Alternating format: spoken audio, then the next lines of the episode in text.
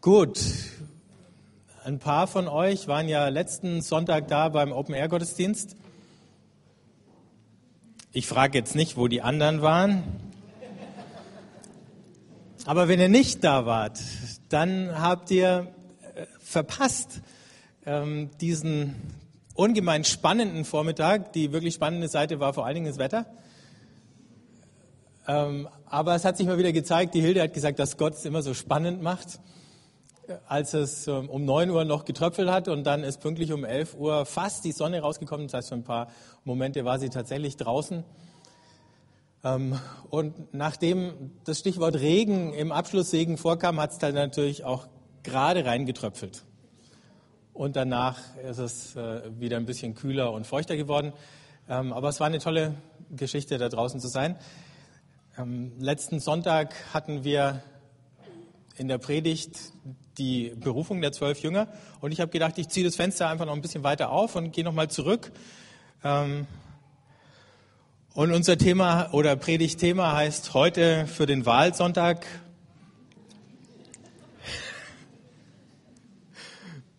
Deine Stimme für Jesus. Matthäus 9, Vers 35, da heißt, Jesus zog durch alle Städte und Dörfer, lehrte in ihren Synagogen, verkündete das Evangelium vom Reich und heilte alle Krankheiten und Leiden. Als er die vielen Menschen sah, hatte er Mitleid mit ihnen, denn sie waren müde und erschöpft wie Schafe, die keinen Hirten haben. Da sagte er zu seinen Jüngern, die Ernte ist groß, aber es gibt nur wenig Arbeiter. Bittet also den Herrn der Ernte, Arbeiter für seine Ernte auszusenden.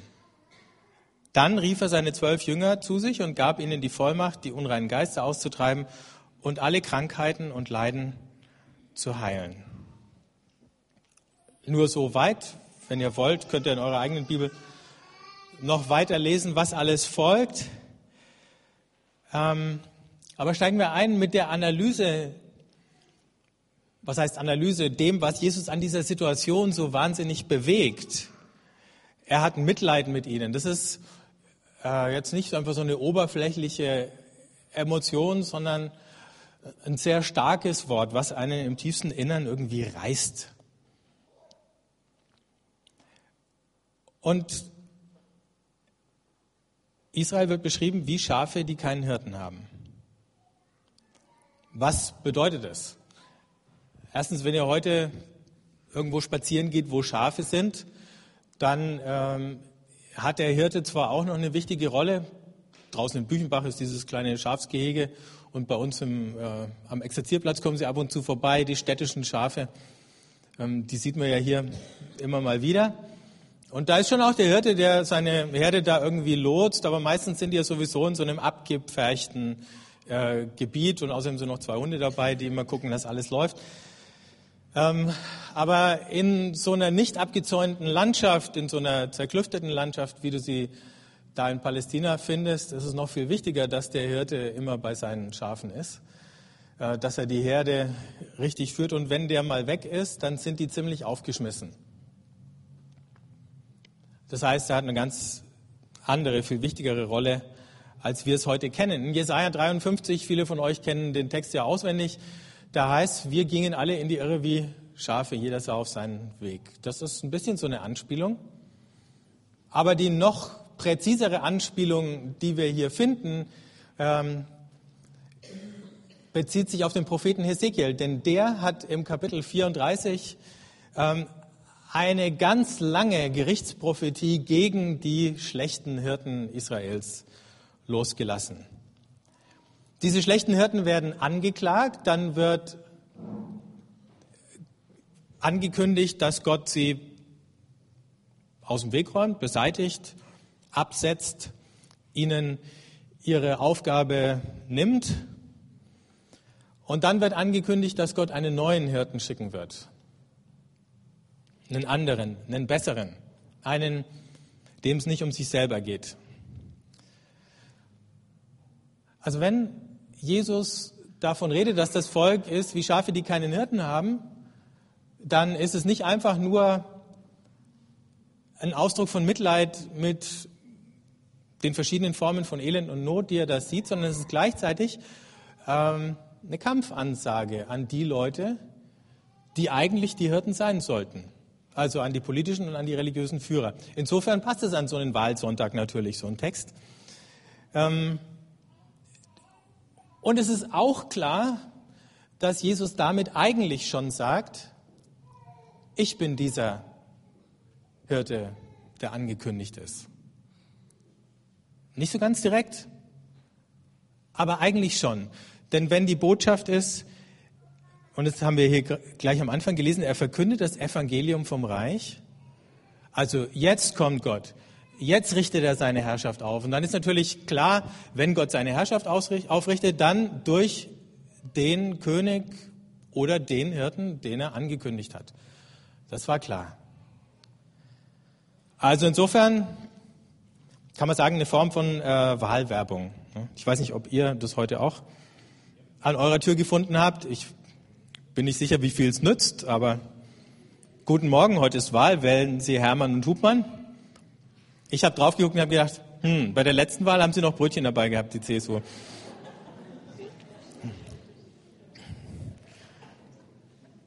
Jetzt backen Sie nicht mal mehr kleine Brötchen. Also heute wird es ja auch wirklich spannend. Ähm, wenn ihr, wenn ihr die, das Vorfeld der Wahl in den USA beobachtet, äh, dann merkt ihr noch viel mehr als hier in Bayern, äh, dass diese Wahlen irgendwie was Messianisches haben, äh, wie die Kandidaten sich pro, äh, präsentieren. ähm, die, es wird immer versucht, den einen oder den anderen irgendwie als Retter äh, zu stilisieren, der das inzwischen wohl auch wirklich völlig verunsicherte äh, Volk der, wegen der Wirtschaftskrise, der, wegen der Kriege und so weiter, ähm, eine Riesenunsicherheit. Und die Frage ist, wer von diesen beiden Kandidaten kann denn die gewünschte Hoffnung und den benötigten Halt geben, um wirklich wieder einen Ruck durchs Land gehen zu lassen. Insofern ist vielleicht der Vergleich da noch ein bisschen besser. Und der Punkt, wo der Vergleich für uns dann wieder stimmt, ist der, dass wenn jemand eine Hoffnung anzubieten hat, dann muss er die auf den Tisch legen. Wenn jemand eine Alternative hat, wie es weitergehen könnte, dann muss er das laut sagen, damit Leute das hören können, damit eine Veränderung tatsächlich stattfinden kann. Und genau das ist, was Jesus macht. Und weil Jesus nur ein Mann ist und nur eine Stimme hat, braucht er Leute, die diese Botschaft in, einem Zeitalter, wo es sowieso keine Massenmedien gab, aber selbst, selbst heute, wo wir Massenmedien haben, würde es nichts reichen. Es braucht Leute, die sich von dieser Botschaft überzeugen lassen und die wieder andere davon überzeugen. Genauso wie Hermann und Hubmann Leute brauchen, die diese Dinger ähm, an unsere Türen hängen in der Früh. Das können die zwei nicht alleine. Und wären es nur die zwei, würde ihnen keiner glauben. Wir glauben, naja, sagen wir so, wir nehmen sie ernst, weil wir wissen, sie haben zumindest eine sichtbare Schar von Unterstützern und Anhängern, die ihnen zutrauen, dass sie das richtig machen. Genauso wie die anderen Kandidaten, deren Plakate wir jetzt gesehen haben und deren Flyer wir in unseren Briefkästen haben und äh, die wir heute auf dem Wahlzettel wiederfinden. Also es war nicht der Versuch für die Jungs jetzt hier Schleichwerbung zu machen, war nur, weil ich dieses Ding da gerade gefunden habe, als ich hierher gekommen bin. Also, die verlorenen Schafe. Was, was bedeutet das noch? Oder wie schaut es heute aus mit verlorenen Schafen? Ähm, verlorene Schafe können objektiv gefährdet sein, auch wenn es ihnen subjektiv gerade gut geht. Also ein Schaf ist ja kein besonders vorausschauendes Wesen. Wir lernen das ja auch erst im Laufe der Zeit. Also als Klein, Kleinstkinder und Säuglinge sind wir auch noch nicht vorausschauende Wesen. Also solange wir da keinen Hunger haben, die Windeln sauber sind, es nicht zu heiß oder zu kalt ist und irgendjemand uns freundlich anlächelt, sind wir in der Regel gut drauf. Ne? Ähm, Später wird das Leben komplizierter, weil wir merken, im Augenblick ist zwar alles gut, aber es drohen uns ein paar äh, Risiken in der Zukunft. Und äh, aus Gottes Sicht ist es sicher so, dass es mit Menschen oft so ist, wir fühlen uns wohl, weil der Lebenshorizont beschränkt ist, weil wir bestimmte Gefahren, äh, die aus dem toten Winkel auf uns zukommen, noch gar nicht sehen. Und es ist ganz gut so. Wir würden ja verrückt, wenn wir alles sehen würden. Ja? Ähm Aber ich glaube, für Jesus liegt diese Verlorenheit nicht nur darin, dass es irgendwie unerkannte Risiken gibt, sondern vor allen Dingen darin, dass er merkt, Israel, sein Volk, die Juden, ähm, haben eigentlich den Blick dafür verloren, welche Rolle und welche Aufgabe sie überhaupt haben unter den anderen Völkern in der Welt, nämlich ein Licht zu sein für die Völker. Im Gegenteil, man grenzt sich da eher feindselig ab von den anderen, meidet den Kontakt, äh, zieht sich zurück auf die eigenen Traditionen, die man mit Zähnen und Klauen verteidigt, versucht seine Identität darin festzumachen. Aber es ist weniger dieser Blick, wir sind dazu da, um die Erkenntnis Gottes zu verbreiten. Und in dem Moment, wo Israel vergessen hat, wofür es eigentlich da ist, oder dem nicht mehr so richtig nachkommt, da ist es genauso verloren wie die anderen Völker. Also welche Hoffnung ist noch da, wenn die, die die Hoffnung eigentlich hätten, irgendwie nicht mehr rauskommen mit der Sprache oder nur noch die Hoffnung für sich selber, aber nicht mehr die für die anderen erkennen und sehen können. Und deswegen endet Verlorenheit genau in dem Moment, wo Menschen diese Rolle wieder entdecken und wahrnehmen. Ich glaube, ich hatte es schon mal erwähnt. Ähm, Dallas Willard hat in einem von seinen Büchern einen schönen Vergleich. Der hat gesagt, wenn ich einen Schraubenzieher zu Hause verloren habe, ähm, dann ist er nicht weg, der hört nicht auf zu existieren, aber er steht mir im Moment gerade nicht zur Verfügung. Dem Schraubenzieher kann es gut gehen. Aber ich kann nichts mit dem Ding anfangen. Und so ähnlich ist es mit Menschen, die Gott verloren hat. Er kann nicht auf sie zugreifen, er kann mit ihnen nichts anfangen. Es mag sein, dass es ihnen noch gut geht, die schauen vielleicht überhaupt nicht verloren aus, so wie ein Schaf immer noch gut ausschaut, obwohl der Hirte schon eine Weile weg ist oder obwohl es den schon lange aus den Augen verloren hat hm, und von der Herde abgehängt worden wäre. Hm. Das heißt, verlorene Menschen schauen nicht unbedingt grässlich und unwahrscheinlich bemitleidenswert aus. Das kann auch sein. Aber man sieht es ihnen nicht unbedingt an der Nasenspitze an. Ähm, und wenn wir dann aufhören, verloren zu sein, wenn wir sozusagen gefunden sind, dann bedeutet es, wir hören auf, Teil dieses Problems zu sein, an dem unsere Welt leidet, dass wir den Kontakt zu Gott verloren haben, dass wir auf Kosten anderer leben,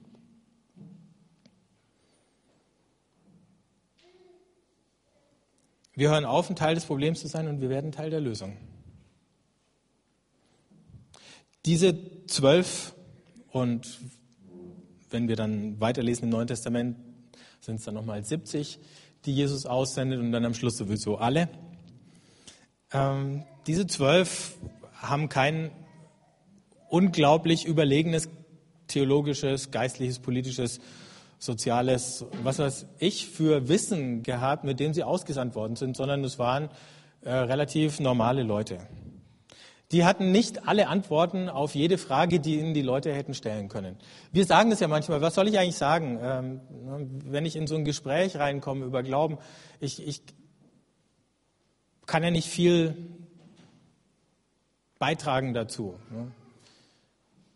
Ich kann sagen, ich finde es gut und kann sagen, ich habe dieses oder jenes mal gelesen oder gehört und wenn mir jemand eine schwierige Frage stellt, dann bin ich ziemlich schnell am Ende meiner Weisheit. Kein Problem. Wir brauchen gar nicht viel Wissen. Es ist natürlich schön, immer noch ein bisschen was dazu zu lernen. Also Wissen schadet nicht, aber es ist nicht die zwingende Voraussetzung. Du brauchst nicht jedes philosophische Buch gelesen zu haben, du brauchst nicht jedes politische Ereignis zu kennen, du brauchst kein Konzept zu haben, das jedes soziale Problem löst oder beantwortet. Das unterscheidet uns von den Politikern. Im Gegenteil, die, die zwölf, die da ausgesandt werden, die waren eigentlich ein paar Tage vorher auch noch verlorene Schafe, so ungefähr. Jetzt sind sie von verlorenen zu gerade nicht mehr verlorenen, schon gefundenen Schafen geworden. Und die Idee ist, dass sich noch ein paar Schafe finden lassen. Aber dazu braucht es kein wasserdichtes Methodentraining. Du musst nicht fünf äh, Tage auf irgendwie so ein äh, geistliches Verkäuferseminar fahren, um irgendwie ein Skript zu lernen, wie man so ein Gespräch erfolgreich führt, sodass am Ende der andere unterschreibt und der Deal besiegelt ist. Das Einzige, was sie haben, ist sich gegenseitig, weil sie zu zweit ausgesandt werden, und eben diesen Auftrag von Jesus und die Vollmacht, die zu diesem Auftrag gehört. Das Interessante ist ja, im Grunde sagt Jesus, ihr macht das, was ich jetzt gemacht habe. Deswegen habe ich den Text auch genauso ausgesucht, dass diese Spiegelbildlichkeit erkennbar wird. Jesus heißt am Anfang, lehrt in ihren Synagogen und dann verkündet das Evangelium vom Reich und heilte alle Krankheiten und Leiden. Und dann heißt, er gab ihnen die Vollmacht, die unreinen Geister auszutreiben und alle Krankheiten und Leiden zu heilen. Und zwischendrin steht diese Geschichte über die verlorenen Schafe. Bei dem ganzen Ding vermeidet Jesus jeden Erfolgsdruck. Er sagt nicht, ich will eine Erfolgsquote von 25 Prozent. Ne? Jedes vierte Gespräch muss ein Erfolg werden oder so. Er sagt auch nicht, es gibt einen Preis für, die effektivste, für das effektivste Team. Erfolg ist überhaupt keine Kategorie. Ähm, es geht darum, hier ist jemand, der hat eine echte Hoffnung. Und er möchte, koste es, was es wolle, dass andere von dieser Hoffnung erfahren. Wie die darauf reagieren, ist ihre Sache. Wie sie darauf reagieren, das haben wir nicht in der Hand.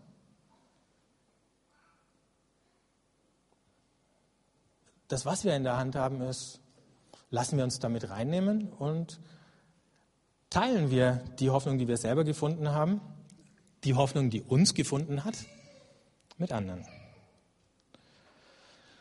Also, Jesus verkündet das Evangelium, hieß es, die gute Nachricht. Was ist die gute Nachricht? Ähm, die gute Nachricht, die diese Jünger da rausgetragen haben, war wahrscheinlich nicht, nimm Jesus an, damit du nicht in die Hölle, sondern in den Himmel kommst. Es war auch wahrscheinlich nicht die Nachricht, komm zu Jesus, dann wird alles besser. Es war schon eher, und das musste man dem Juden ja damals nicht unbedingt ganz ausführlich erklären, aber heute, wo uns dieser Hintergrund fehlt, äh, vielleicht umso mehr, dass Gott eine chaotische, kaputte Welt selbstlos liebt. Und dass er mitleidet unter dem Chaos und der Zerbrochenheit. Ähm, aber wenn jetzt Jesus sagt, das Reich Gottes ist gekommen, dann heißt das, dass Gott aufgehört hat, das nur aus der Distanz zu beobachten, wenn auch mit innerer Anteilnahme, sondern dass Gott dabei ist, dieses Schicksal seiner Welt zu verändern. Und es war eine Einladung, dass jeder Teil dieser Bewegung werden kann. Gott kommt, um die Welt vom Kopf auf die Füße zu stellen. Und er möchte, dass du aktiv dabei bist. Manchmal zweifeln wir ja, ob das tatsächlich eine gute Nachricht ist, die wir irgendjemand bringen könnten. Ne? Wir zweifeln, weil wir vielleicht auch manchmal komische Reaktionen bekommen haben. Leute haben, wir dachten, es war eine gute Nachricht und Leute haben so merkwürdig reagiert, dass wir uns fragen, äh, was war nochmal gut an dieser Geschichte? Manchmal sind wir verunsichert, äh, weil wir vorgehalten bekommen, welches unsägliche Leid im Laufe der vielen Jahrhunderte Christen über die Welt gebracht haben.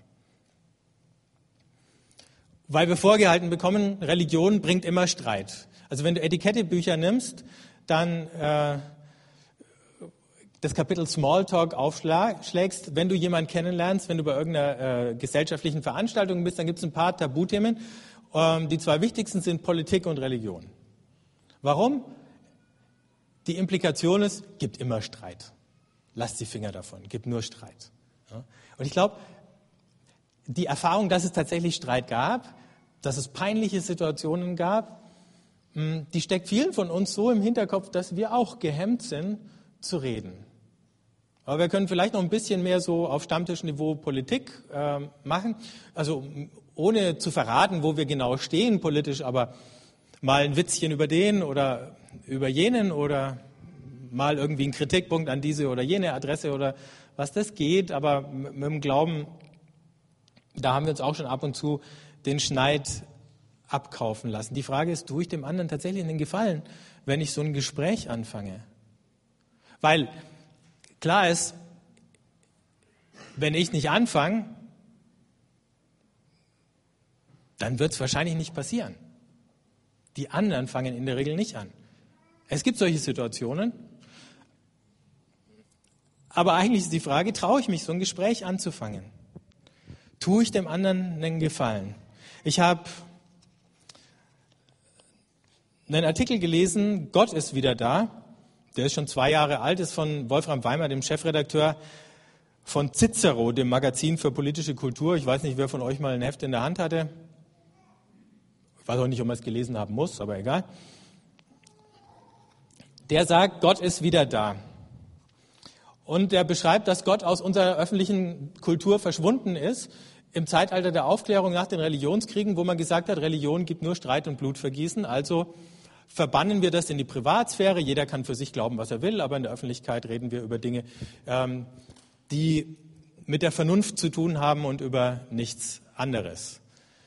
Und äh, wir haben so eine Kultur jetzt seit 300 Jahren und wir sind dabei, uns davon freizuschwimmen. Was er sagt ist, im letzten Jahrhundert hat sich das umgekehrt. Im 20. Jahrhundert ist diese,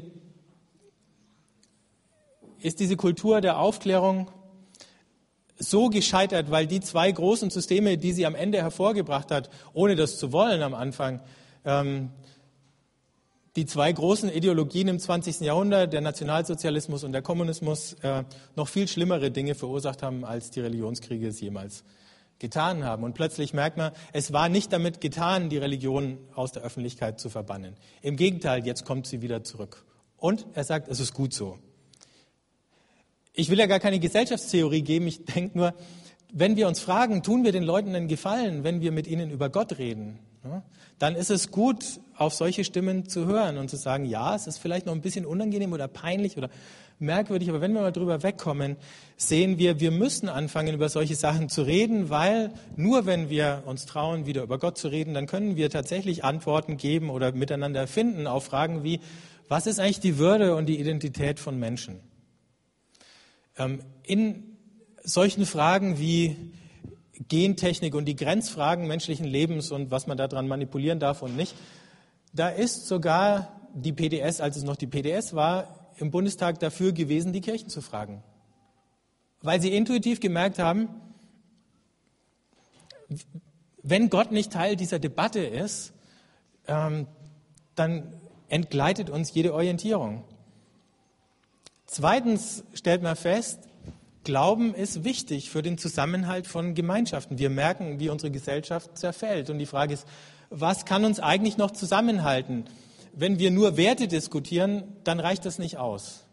Wir brauchen irgendwie eine große Geschichte, die uns verbindet. Und, so schreibt er da in seinem Artikel, Gott ist wieder da, der Glaube, der hat die Kraft, Leute zusammenzubringen, die auf andere Art und Weise nicht mehr zusammenfinden würden. Selbst wenn wir uns hier umschauen würden, dann würdet ihr, sofern ihr alle kennen würdet, ein paar Leute sehen, von denen ihr sagen würdet, hm, also wenn es Jesus nicht gäbe, wüsste ich nicht, ob ich mit ihr oder ihm wirklich was zu tun hätte oder so. Hey, und das ist völlig okay. Weil es gibt ihn. Und deswegen haben wir was miteinander zu tun. Und allein das ist ein Zeichen der Hoffnung.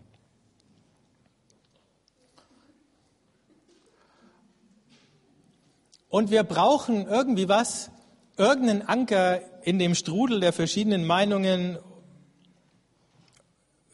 der unterschiedlichsten Werte und Vorstellungen, wie ein Leben zu laufen hat. Weil wenn alles gleich ist, dann setzt sich letzten Endes der durch, der am meisten Druck macht, der am skrupellosesten ist, der am raffiniertesten manipuliert und so weiter. Wenn wirklich alles gleichgültig wäre. Aber wenn es tatsächlich sowas gibt wie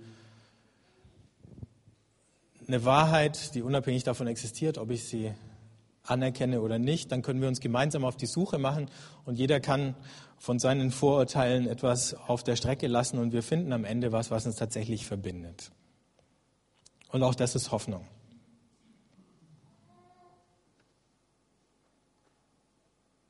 Ich möchte noch zwei Gedanken mitgeben, als Ermutigung zu sagen, okay, ich gebe Jesus meine Stimme, ähm, indem ich anfange, ihn zum Gesprächsthema zu machen. Das eine, ganz aktuell, ähm, ist der Islam. Es war dieser extrem umstrittene Anti-Islamisierungsgipfel, äh, nee, ich weiß gar nicht, Konferenz da in Köln. Ich, ihr habt es wahrscheinlich mitbekommen, die Demonstrationen. Ähm, Im Hinblick darauf habe ich ein Interview gelesen mit Notker Wolf. Das ist der Abprimas der Benediktiner. Ihr habt ihn vielleicht auch schon mal im Fernsehen gesehen oder ein Buch von ihm in der Hand gehabt. Und äh, der hat was Interessantes gesagt über den Islam. Und wir kommen gleich auch nochmal zum Thema Islam. Ähm, was ich am Islam schätze, sagt er, ist, dass die Menschen ihren Glauben zumindest ernst nehmen. Vielleicht hat ihn uns Gott ja auch deshalb geschickt, gewissermaßen als Provokation, um unseren verwalteten Glauben, der ja keine Katze hinterm Ofen vorlockt, wieder lebendig werden zu lassen. Er sagt, da sind Leute, äh, die halten sich nicht an diese Redeverbote. Ähm, man kann da sicher jetzt eine Menge positiver wie kritischer Sachen dazu anmerken. Aber diese Sache gibt uns Gottes als Provokation, damit wir unseren eigenen Glauben wieder ernst nehmen, ist eine legitime Frage. Und die andere Sache ist, dass, so schreibt Wolfram Weimer da in Cicero, sowas ausgebrochen ist wie Heimweh nach Gott. Ganz am Ende von seinem Artikel schreibt er, es gibt ganz offensichtlich jene urwuchtige spirituelle Kraft, die aus der Tiefe des menschlichen Wesens gespeist wird. Man kann es auch Heimweh nach Gott nennen. Dieses Heimweh wird stärker. Vielleicht wird der Mensch des 21. Jahrhunderts wieder Mystiker. Vielleicht wird sein Heimweh der Reflex auf die Raserei der Moderne. Vielleicht braucht er religiöse Moral als ethischen Halt mehr denn je. Vielleicht wird der Religiöse, der eigentliche Revolutionär unserer Zeit, vielleicht wird er irgendwann erklären, Credo ergo sum. Ich glaube, also bin ich. Und das ist die Umkehrung des Glaubensbekenntnisses der Aufklärung. Ich denke oder ich zweifle, also bin ich.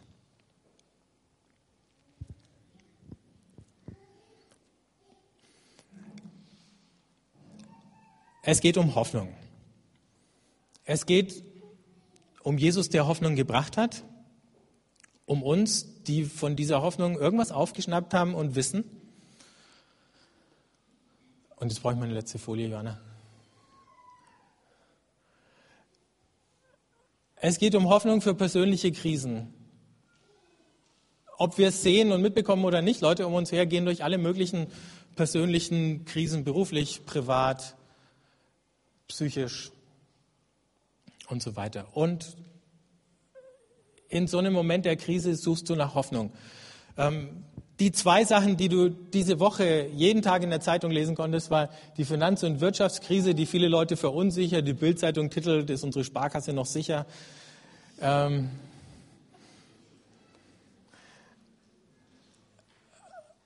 alle Kurven zeigen auf einmal nach unten. Ähm, alles trübt sich ein. Und ich weiß nicht, ob ihr die andere Botschaft überhaupt noch gelesen habt diese Woche. Ähm, der, die Perspektiven für das Weltklima, das geht unter dem ganzen Geld schon wieder fast verloren. Äh, der CO2-Ausstoß weltweit hat schon wieder ein Rekordniveau erreicht. Also die paar Sparlampen, die wir alle installiert haben im letzten Jahr, ja, die haben nicht geholfen.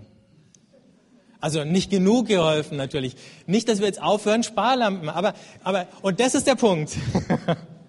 das ist der Punkt der Hoffnung. Hoffnung heißt,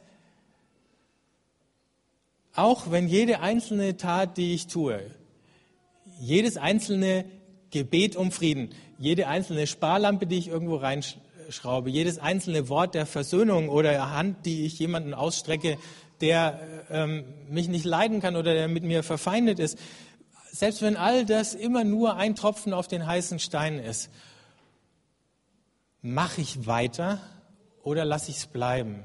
Selbst wenn jedes Gespräch, das ich über Glauben für äh, für das nächste halbe Jahr auf Skepsis oder auf Zurückhaltung und vielleicht auf Befremden stoßen würde, mache ich weiter oder lasse ich es bleiben? Wer Hoffnung hat, der muss darüber reden. Der kann sich vielleicht aussuchen, wie er das macht und jeder von uns kann einen Stil finden, der zu ihm passt. Das ist eine andere Sache. Aber diese Grundentscheidung zu sagen, ich schweige nicht, die können wir alle heute an diesem Sonntag nochmal neu treffen. Und wir können sie bestärken und bestätigen dadurch, dass wir jetzt gemeinsam das Abendmahl feiern. Ähm,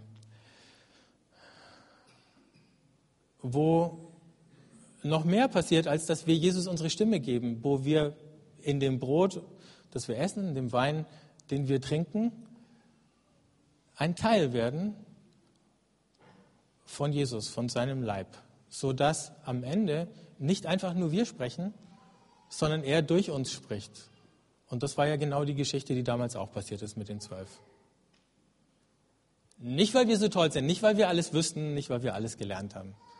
Einfach nur, weil er der ist, der er ist.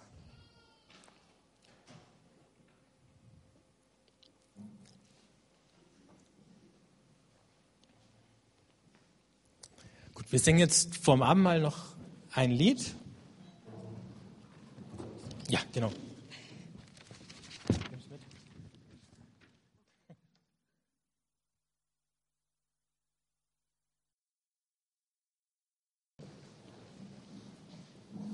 Jesus, danke, dass du, dass du uns deine Stimme gibst, dass du dich für uns ausgesprochen hast mit mehr als nur mit Worten. Danke, dass du das Wort Gottes für uns bist, das uns ein für alle Mal sagt und wissen lässt, dass wir geliebt sind, dass wir eine Zukunft haben. Danke, dass du dein Wort in unseren Mund legst und dass wir darauf vertrauen können, dass wenn wir mutig genug sind, dich zu bezeugen, dass du dich selber bezeugst. Und dazu bitten wir dich um deine Kraft, um deinen Mut und um alle deine Weisheit. Amen.